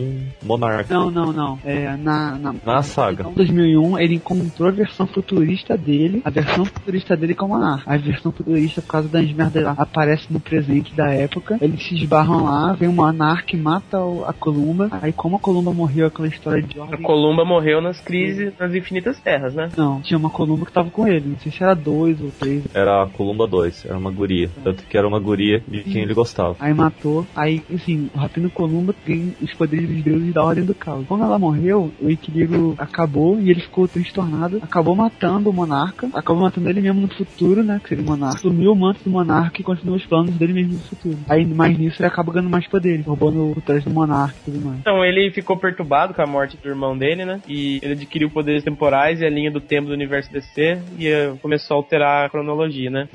que merda, né? Ele começou a tirar o tempo, né? Não Não. a teoria, a cronologia. Não, mas que merda, né? Ah, tá certo aqui, ó. Ele virou monarca, o Rapino virou monarca, só que um tempo depois ele roubou um dos braceletes controladores dos homens lineares, e assim ele acabou se chamando extemporâneo. Ou seja, agora ele virou o monarca com poder temporal. Então ele lutou contra os membros da Sociedade da Justiça e derrotou eles, quebrou. fazendo que os antigos heróis, né, que estavam mó velhos, ficassem jovens ainda, né? Não, eram os antigos heróis estavam jovens, Eles ficaram velhos. retirou todas as travas de É, idade tinha- dele. Esse foi o evento mais sofrível. Coitado deles, eu senti pena da Sociedade da Justiça. Ué, mesmo, né? Eles são tipo uma equipe tão maneira, né? Então, isso daí, o Homem-Hora e o Dr. Meia-Noite morreu de velhice, né? É, Cada edição é um evento diferente e nenhuma delas tem uma ligação totalmente direta, pois entre cada uma delas ocorria vários tains. que- É, a série tem 31 tains. Pelo que eu li agora, eu achei estranho que fui pegando lá da edição lá, parecia que começava do fim ali. Aí quando eu fui ler É, a 4 edições ali. É, parece cinco, que era o começo, a 4 ali. Por isso que eu não gostei. Não, é, o, a numeração é retroativa, né? É regressiva, mas a história começa na 4. E até o que o Parallax fala, né? O ponto final seria zero hora. Então começa desde o comum, que é o 4, 3, 2, 1. Até os Então, o Hal Jordan, né, que era o verdadeiro cara que tava destruindo o universo, né, ele já tava totalmente louco, ainda mais depois que destruíram Coast City, ele já tinha matado todos os, os lanternas e tomado os anéis energéticos pra ele, ele tava fazendo isso. Assim, antes dele, tipo, de aparecer o Parallax e mais, o extemporâneo ele zoneia o tempo, então ele começa, como a gente falou, fora aquela entropia temporal, começa a consumir tudo de trás pra frente, no caso, em vez de consumir desde o início dos tempos até o fim, começa ao contrário, começa a consumir do fim pra trás. Aí no meio vem, aí no meio aparece o Metron querendo impedir que isso aconteça, aí ele se junta com os heróis e tal, aí ele começa a trazer um montão de heróis em versão aleatória, pra impedir que os heróis impeçam que ele faça o plano dele e tudo mais. Que é uma grande merda, né, cara? Ah, com certeza. Essa parada é tipo, ah, vou fazer meu plano, aí meus heróis acabam lançando meus, vou mandar meus soldados, é uma parada assim, muito manjada, né? Essa parada assim de sagas eu acho maneiro de, de ver as versões alternativas, cara. Sempre eu curto ficar dando as versões alternativas e tal. Os possíveis uniformes. né? Eu, eu achava legal até hora quando tinha crise infinita, depois eu comecei a achar uma merda. Parecia vendo o mesmo cara que jogava Ultimate Alliance por causa dos uniformes, não é? É, não, é exatamente essa, essa mesma parada. O sonho do Dico era ser estilista. Eu gosto de dar o mesmo personagem com roupas diferentes, tá ligado? Estilista de barra. Ficar 30 anos com a mesma capa pra colorida é chato. Então, daí eh, eles vendo que o Hal Jordan tava fodendo com a linha do tempo, eles se reuniram lá, o- os maiores heróis do universo DC e partiram pro pau, né? E eles conseguiram vencer, só que a cronologia sofreu mudanças, porque o detonador, com a ajuda de outros heróis, deu início a um novo Big Bang, que é outro, outra merda também, né? É, iniciaram tudo de novo, tempo, né? É. Foi assim, o, o Hal Jordan tava quase recriando um universo, imagem dele. É, isso- esse era o plano dele, né? Era destruir toda a vida pra criar tudo de novo É, perfeito. então é basicamente o Soveiro não estava enterrado, ele ia criar um mundo perfeito, né? O problema é assim, ele, DC né? o mundo DC, já é até explicado, tem os Lords dos- do, Caos e da Ordem. Você tem eventos ruins, mas você também tem eventos bons. Se você tiver um Tem universo sagas totalmente- boas e tem outras sagas ruins, que nem Zero É, Hora. também. É a mesma coisa. Lembramos que a Zero Hora descendeu do, da crise das infinitas terras. Então, o que que aconteceria? Um universo completamente feito de ordem seria um universo totalmente inaceitável. É, aquela questão de ter a dualidade, né? A ordem pura, ela acaba criando caos puro. Ela muda completamente de uma hora para outra. Então, e quando acontece o esse Big Bang, né, as últimas páginas da série ficam todas brancas, né? Que isso daí aparece simulando os saltos no tempo e o desaparecimento dos mundos, né? Uma coisa, a crise das infinitas terras foi meio que pra consertar um pouco a cronologia aí da DC. Zero Hora também foi feito pra consertar ou foi feito só foi também? Foi feito para consertar Sim. também. Ah, só Foi que pra consertar. consertar o, o- principalmente o Gavião Negro, que tava mais. É, porque, tipo, na Zero Hora todos os gaviões negros se fundem e formam um só. Né? Pô, não dá pra ter feito isso já na crise? Na, na crise existia dois personagens praticamente com a mesma história, mas com origem um pouco diferenciada. Você tinha o Gavião Negro, que era da Terra, Terra 1, e o Falcão da Noite, que era da Terra 2. Depois da crise de Infinitas Terras, o Falcão da Noite era um personagem que integrava tanto a Sociedade da Justiça como a Liga da Justiça. O Gavião Negro só foi aparecer muito tempo depois. Ou seja, a Zero Hora foi meio que feito pra consertar os requisitos dos erros assim da crise, né? O que a crise deixou meio furado, eles tentaram fazer com a Zero Hora pra arrumar, né? Então, depois da Zero Hora, foram feitas algumas mudanças aí. É, o Yamada já tinha falado, os vários Gaviões Negros, eles foram fundidos em um só personagem. Só que, ao invés dele acertar o- a cronologia, ele acabou levando a novas confusões aí, né? É porque não foram só os gaviões negros que se fundiram, né? Gavião negro se fundiu junto com eles. né? Tam- sim, sim, então. E isso acabou criando ainda mais é, confusão aí e praticamente não adiantou de nada, né? Mas ele ficou muito mais true depois É verdade. Então, várias origens de super-heróis foram recontadas após Zero Hora e séries que existiam, elas tomaram novos ares, né? É, a, a Liga da Justiça teve um novo time, é, teve o filho do Arqueiro Verde, o Connor. O novo Arqueiro Verde apareceu. E foi aquele Arqueiro Verde que era monge, careca, essas coisas. Guy Gardner também descobriu um poder alienígena. O Dico tinha falado que o cara pensa numa arma e aparece no braço dele, né? Cara, eu acho um sarro quando ele começa a aparecer esses poderes na Zero Hora. Que dói, né, cara? Ele fala, tá doendo, tá ardendo, porra. Doeu pra caralho. O cara faz uma pistolinha michuruca. E vermelho ainda, né? O Batman, talvez, um dos caras que mais sofreu algumas modificações aí, que algumas agradaram, alguns não me agradaram. Algumas que foi, ele nunca tinha prendido ou confrontado o assassino dos seus pais, que tinha, que foi controverso, que, quer dizer, não foi, que não foi controverso, que tinha sido mostrado em Batman no 2. E uma coisa que eu gostava bastante no Batman no 1, eles mudaram aí que a Mulher Gato, antes no Batman no 1, era prostituta, né? Só que nesse daí não. Depois de Zero Hora, ela é explicado que ela cresce numa vizinhança pobre de Gotham. Ela fica a infância dela no orfanato também. O Dick é- foi legitimamente adotado pelo Bruce. Que não muda praticamente porra nenhuma isso daí também, né, cara? O Batman que tá nessa Zero Hora era o Batman com a coluna quebrada. Não, ele tinha acabado de recu- se recuperar. Tanto que tem um dos tains que eu mais gostei. Pô, e- pera aí, Zero esse. Robin ele é o Jason ou ele é o. Não, o Robin do, do Ze- Zero Hora é o Tim Drake. O Tim Drake de sunguinha, velho, me decepcionou. Ah, não, não, não. O, esse tain do Encontro de Robins é o Dick se encontrando com o Tim Drake. Não, eu falo da, da série principal. O Robin principal é o, o Tim, só que no meio da saga, por causa da zona coronal, aparece o, o Dick ainda como Robin. Não, porque o Dick tá lá como asa noturna, pô. Só que aí, tipo, aparece um Robin de sunguinha, cara. Decepcionou o Tim. A Bárbara também tava com a coluna quebrada, e aparece uma Batgirl do nada, entendeu? Ah, mas aquela Batgirl é da Terra Paralela. Não, é do passado. Nessa época tinha acabado o bagulho de terra. Ele pegou a Batgirl de alguns anos atrás, como fez com o Batman e o Robin. Então fica aparece um outro Batman e um outro Robin. Então esse Robin é o Dick Grayson. Isso, de sunguinha de, de escamas ao, ao Dick. Quando ele foi, né? Eu acho maneiro, acho engraçado é o, é o Superboy, tá ligado? Tá rolando uma porrada e tudo mais. Às vezes o Superboy começa a dar ideia na, na minazinha lá. Não, mais um motivo pra ser um lixo, né? Eu acho isso muito maneiro, cara. Acho isso muito engraçado. O Superboy, ele é o, ele é o Clark ou ele é outro? Connor, aquele que morreu. Morreu na crise infinita. Só que essa origem dele era ainda aquele carinha do Cadmus que tinha Sim. clonado ele. Nossa, eu não entendo essa cronologia dele. Pô, ele podia ser o filho da, da poderosa, né? Que veio do futuro.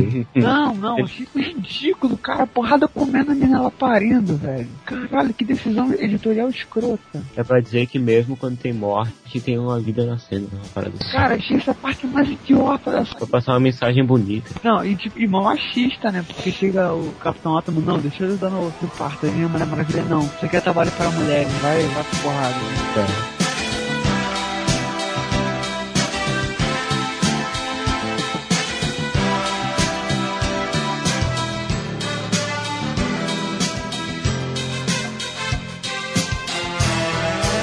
Então, vamos aos pontos fortes e fracos de cada série pra gente poder finalizar aqui nossa batalha de.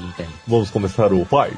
All one. Ó, Hadouken! Pra começar, vamos comparar os seguintes pontos de cada HQ. Arte, roteiro, enredo, protagonistas e coadjuvantes, vilões e suas determinações e finalização e conceito. Arte. Questão de arte, eu sou mais o do desafio. Por causa que o desenho normal não tem nada demais. Coloração perde um pouco, é bem aquela questão clássica das coisas da Abril. Você vê que é meio. Em alguns desenhos você vê que sai o desenho, sai a cor, tudo, acaba caindo um pouco. Mas o, uma coisa que eu, que eu gosto bastante do George Pérez é a questão de ele consegue desenhar os personagens bem, tudo é um desenho natural, não tem nada demais. E a que- principal questão que eu acho que ganha do Zero Hora. Zero Hora não tem cenário. Muitas páginas ali do Zero Hora, você olha ali o fundo, é uma cor só, não tem muito problema. O do, do desafio tem mais cenário, em algumas partes não mostra, mas é por questão de estar no espaço, tudo, então tem mais um porquê. Agora no Zero Hora eu lembro quando se reúne, um- uma parte onde se reúne todos os heróis, que aí tá vindo cada um de um lado, eles estão meio que acho que em cima de um prédio. Você vê que de um lado ali do prédio não tem fundo ali, eu acho muito estranho isso. Então não é nem a qualidade do traço em si, é a composição do cenário em relação ao desenho. Por isso que eu acho que do- nesse ponto o desafio ganha. Bom, em questão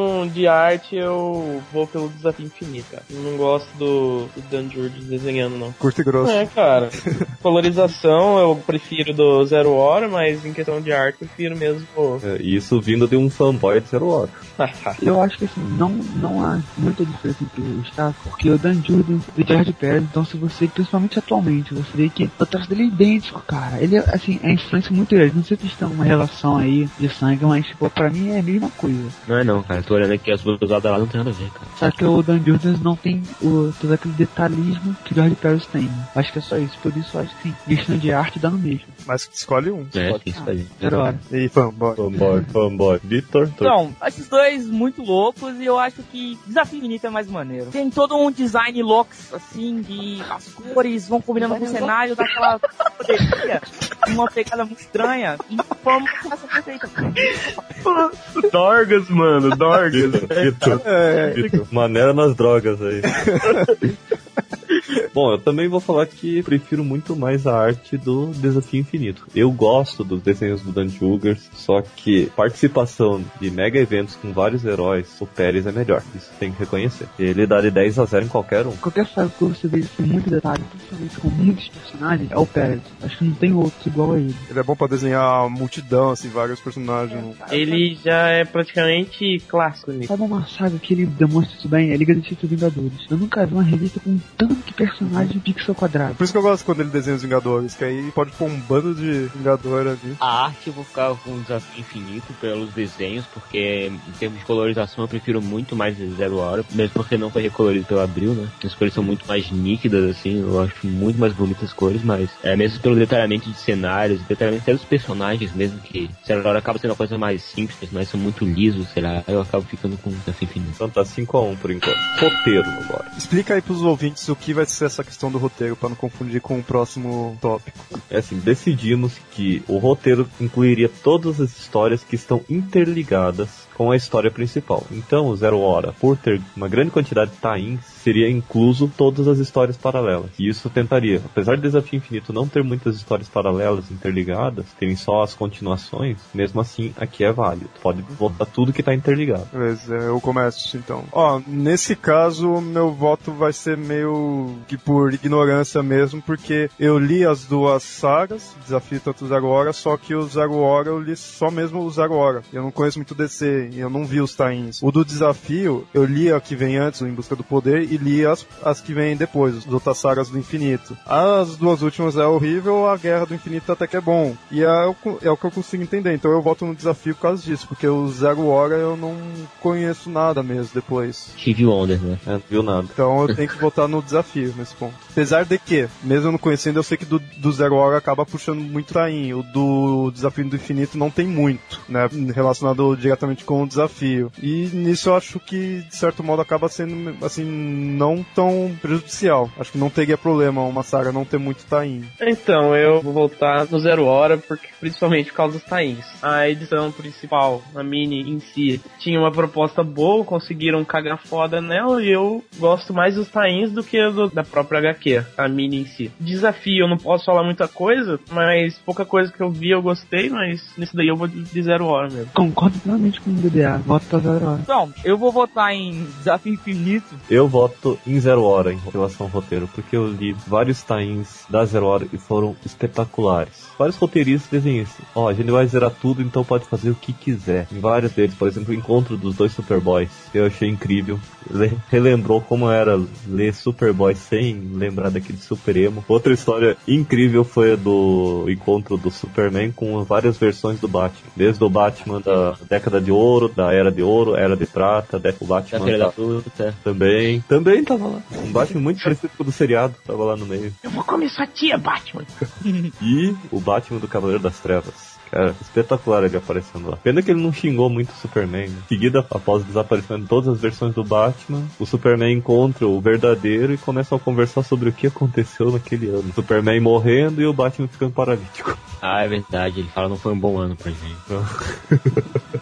Mas eu, sinceramente, voto no Zero Hora nos Tains. Os tains que valeram muito a pena por isso. No, no caso, então, eu fico com o Desafio Infinito pelo mesmo caso do Mitocondria, que eu li a, a Procura pelas Joias do Infinito, né, antes, e, e li também as Sagas do Infinito depois, então fico com isso porque foi o que eu li. Mas vamos enredo aí. Enredo é a, a história em si, né? A história principal. Principal, é. considerar É, paralelas.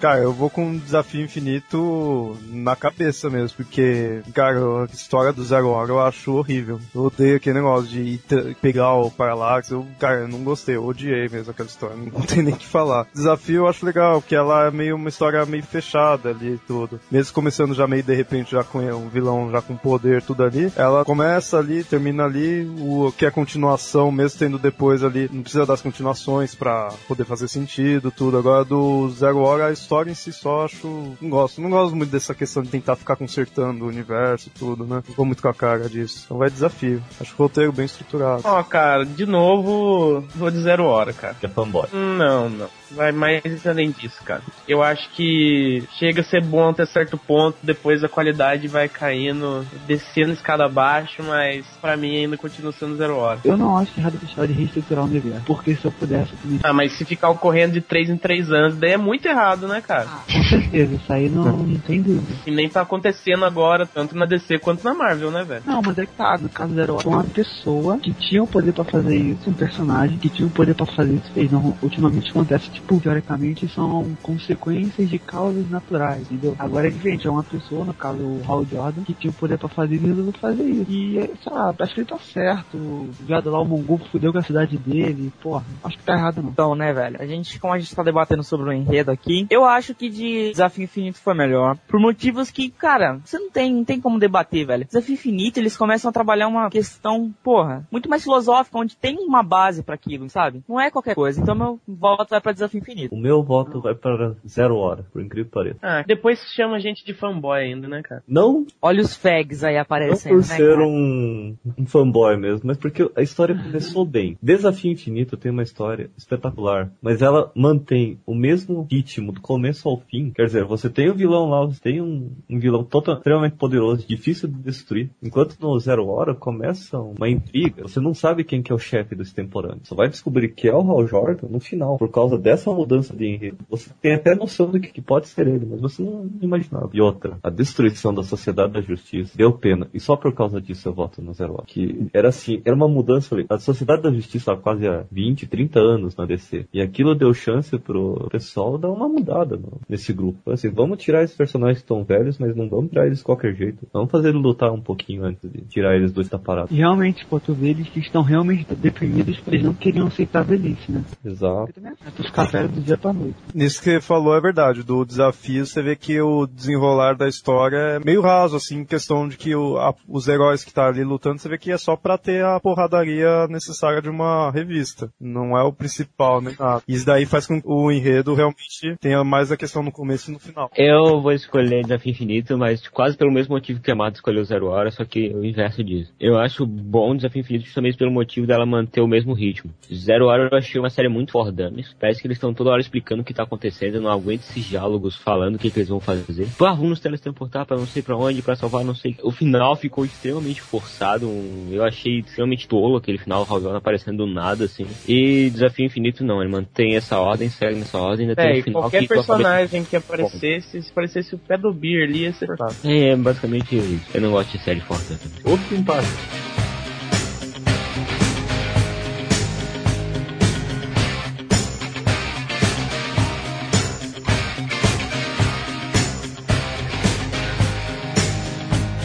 Agora vamos para o próximo ponto. Protagonistas e coadjuvantes. Personagens. Personagens ao total. É, só uma dúvida. Quem é o protagonista da Zero Hora? Zero Hora, a história se desenrola em volta do Tempos, dos Homens Lineares e do Extemporâneo. Tanto que o Hal Jordan só vai aparecer logo no final. Ele é quase É um que o Extemporâneo ele é um vilão, né? Ele não, eu não consideraria muito ele protagonista, porque ele eu consideraria mais como um dos vilões, né? Mas é por isso que eu, sei lá, eu, eu gosto mais daquela questão de ter um protagonista ali bem específico, né? É nesse ponto que eu vou no do desafio. Desafio. A questão dos coadjuvantes, os outros personagens, o do desafio não vai muito bom, porque eles estão meio que ali mais pra, como eu falei, pra ter a porrada só. Agora, se pegar mais o surfista o- e o Warlock, principalmente o Warlock, eu vejo uma puta importância neles. Então, em questão de protagonista por si só, eu acho que o desafio vence. Se fosse só personagens secundários, talvez o Zero Hora poderia talvez vencer. Mas eu não conheço. Zero Hora só tem personagens secundários, né?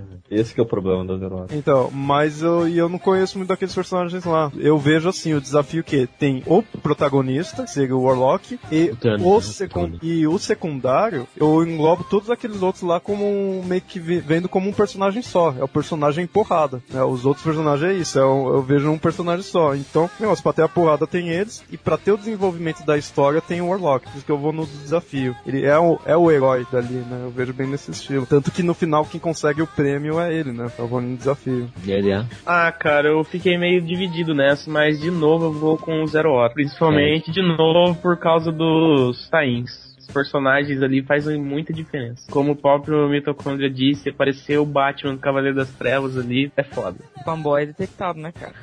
Chico. Então, cara, Zero Hora me deu cara por causa de uma cena aqui que é demais, cara. Tinha que ser logo o Superboy. Tava porrada comendo, aí vem o Superboy e dá ideia na mina, cara. Não sei nem quem é aquela mulher. Mas, pô, tipo, tá porrada comendo, ele resolve dar ideia nela. Fala se ela não quer conhecer Mares do Haiti, cara. Achei isso muito foda. Cara, eu sim, eu conheço o básico de Zero Hora, mas por causa de Desafio Infinito, os personagens, eu acho melhor, sabe? Cada um tem sua opinião, mas eu acho melhor Desafio Infinito. Agora eu vou dar uma quebrada no tabu. Meu voto vai pro desafio infinito. Como eu falei, dentro do Zero Hora você tem personagens entrando e saindo, alguns morrendo, alguns surgindo. Cara, fica um saco. Dan Jukers não sabe mexer com vários personagens de uma vez só. É, Já o sabe, George- desde quando ele começou, né? Já o George Pérez é outra, outra coisa diferente. Ele pega um, uma história com um protagonista, mas enche de coadjuvantes. E os coadjuvantes têm diferença dentro da história. Isso que no Desafio Infinito eu considero dois protagonistas, o Thanos e o Warlord. Warlock. Warlock. Thanos não seria um vilão, não? Não, mas eu considero ele além de vilão protagonista também. Ah, né, de certa forma dá pra entender por esse lado, principalmente pelo que acontece no final. Né? Então, aproveitando que o gancho chamado, eu já vou votar também no Desafio Infinito. Eu também considero o Thanos como o personagem principal dessa série. né? E eu vou votar justamente pelo fato de que você sente que tem um personagem principal em, em Desafio Infinito. Em Zero Hora não, é um monte de personagem ali e você não sabe quem é o principal. Você fica meio perdido nesse, nesse caso de personagens. Apesar de que no Desafio Infinito tem muito personagem, como o Capitão América, o Wolverine, o Homem-Aranha, que estão ali só por estar, sabe? Só pra dar porrada e só pra, pra mexer naquele negócio. Massa velha, né, cara? Isso, massa velha, só pro pessoal comprar a revista mesmo. Sabe? Ah, tem o Wolverine e o Homem-Aranha dando porrada, vamos comprar, vamos comprar. É, o Grino se ferra bonito, hein? Então meu voto vai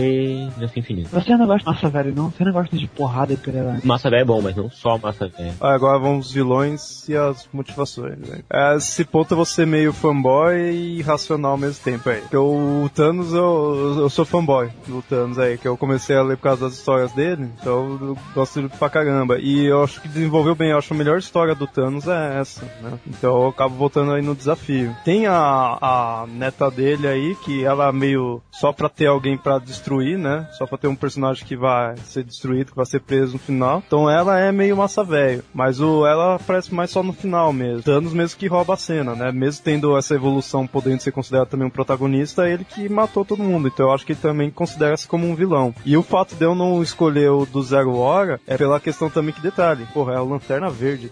Sou fã pra caramba do Lanterna Verde, eles colocaram ele como. Eles fizeram aquilo lá com ele. Tudo bem que tinha sido antes, mas, porra, eles colocaram um vilão ali, eu odiei aquilo que fizeram com ele. Sou meio também fanboy do Lanterna Verde, então eu odiei o que fez aquilo. Isso que eu não, não gosto. E o extemporâneo, pra mim, é whatever ele, né? Eu não, não fui com a cara, não sei quem é, não tô nem aí. Por isso que vai desafio. É, e a motivação, eu achei a motivação do Thanos bem mais coerente. Ele já tinha essa ideia de sempre ser apaixonado pela morte e tudo, então muito antes do desafio. Então nada mais justo do que ele querer matar todo mundo, né? Metade, né? Pelo menos. Bom, esse daí eu vou votar de desafio infinito, porque Hal Jordan louco do caralho não me convence nisso daí. Eu até olhei assim, o cara, tipo, porra, nada a ver. O extemporâneo, ele realmente só queria destruir, queria fazer que ele era o, o Superman da fã. Mas aí, como eu falei, eu concordo com a motivação do, do Hal Jordan. Se estivesse no pé do faria a mesma coisa. Puta, a gente tem que tomar cuidado que a gente fala, então. Hein? Fanboy, mas é isso, zero hora. Vitor. Ah, desafio infinito. Por quê? Ah, porque o Thanos é da hora. Cara, eu conseguiu ser mais fanboy do que eu. Não é, velho.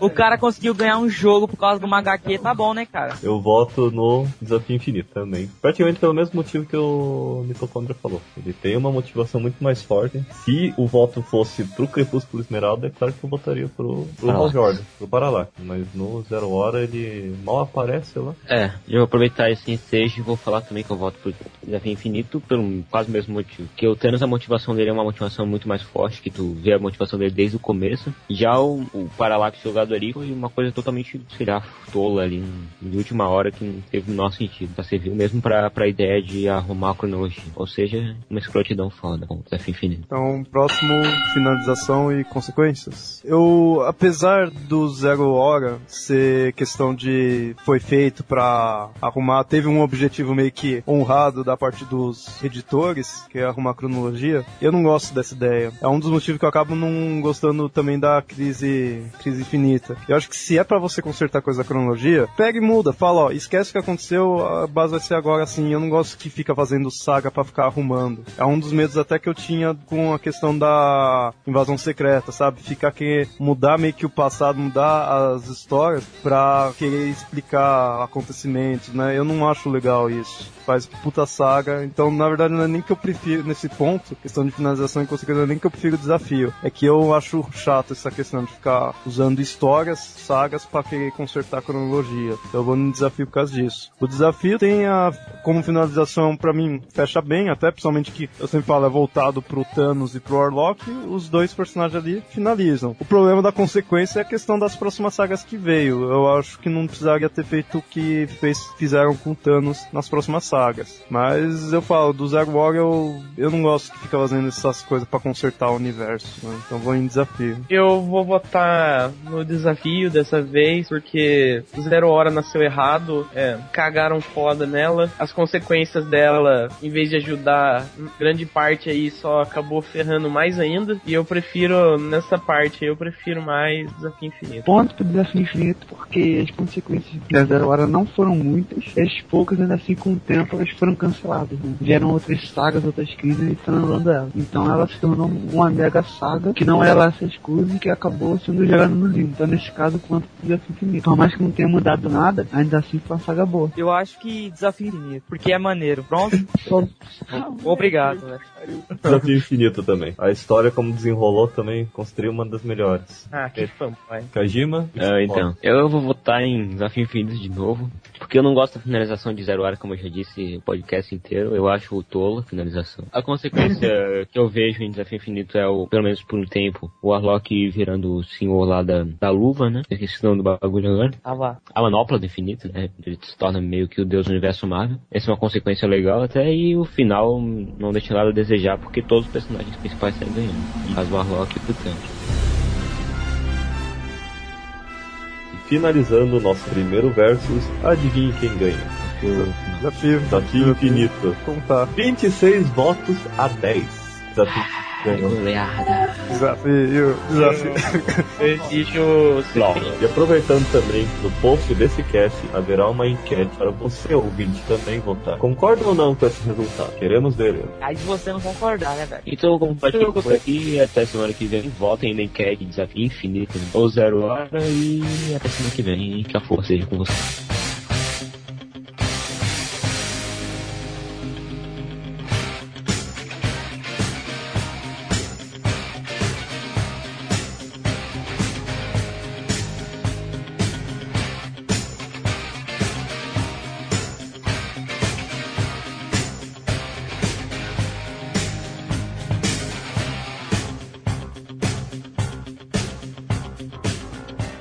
Vocês acham melhor? Alguma coisa que marcou mais? Ah, cara, quando eu tinha 10 anos, puta, aquele presente que eu ganhei do meu pai. Ah, velho, eu- uma vez eu pedi um Lego e meu pai me deu uma pista da Hot Wheels, velho.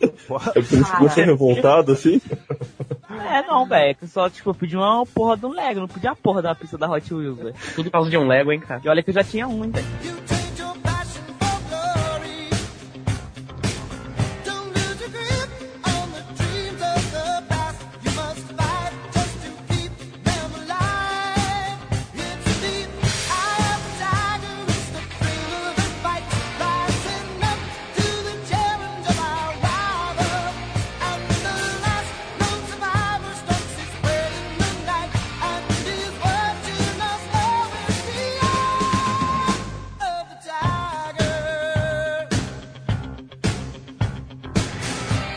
Querem matar todo mundo, né?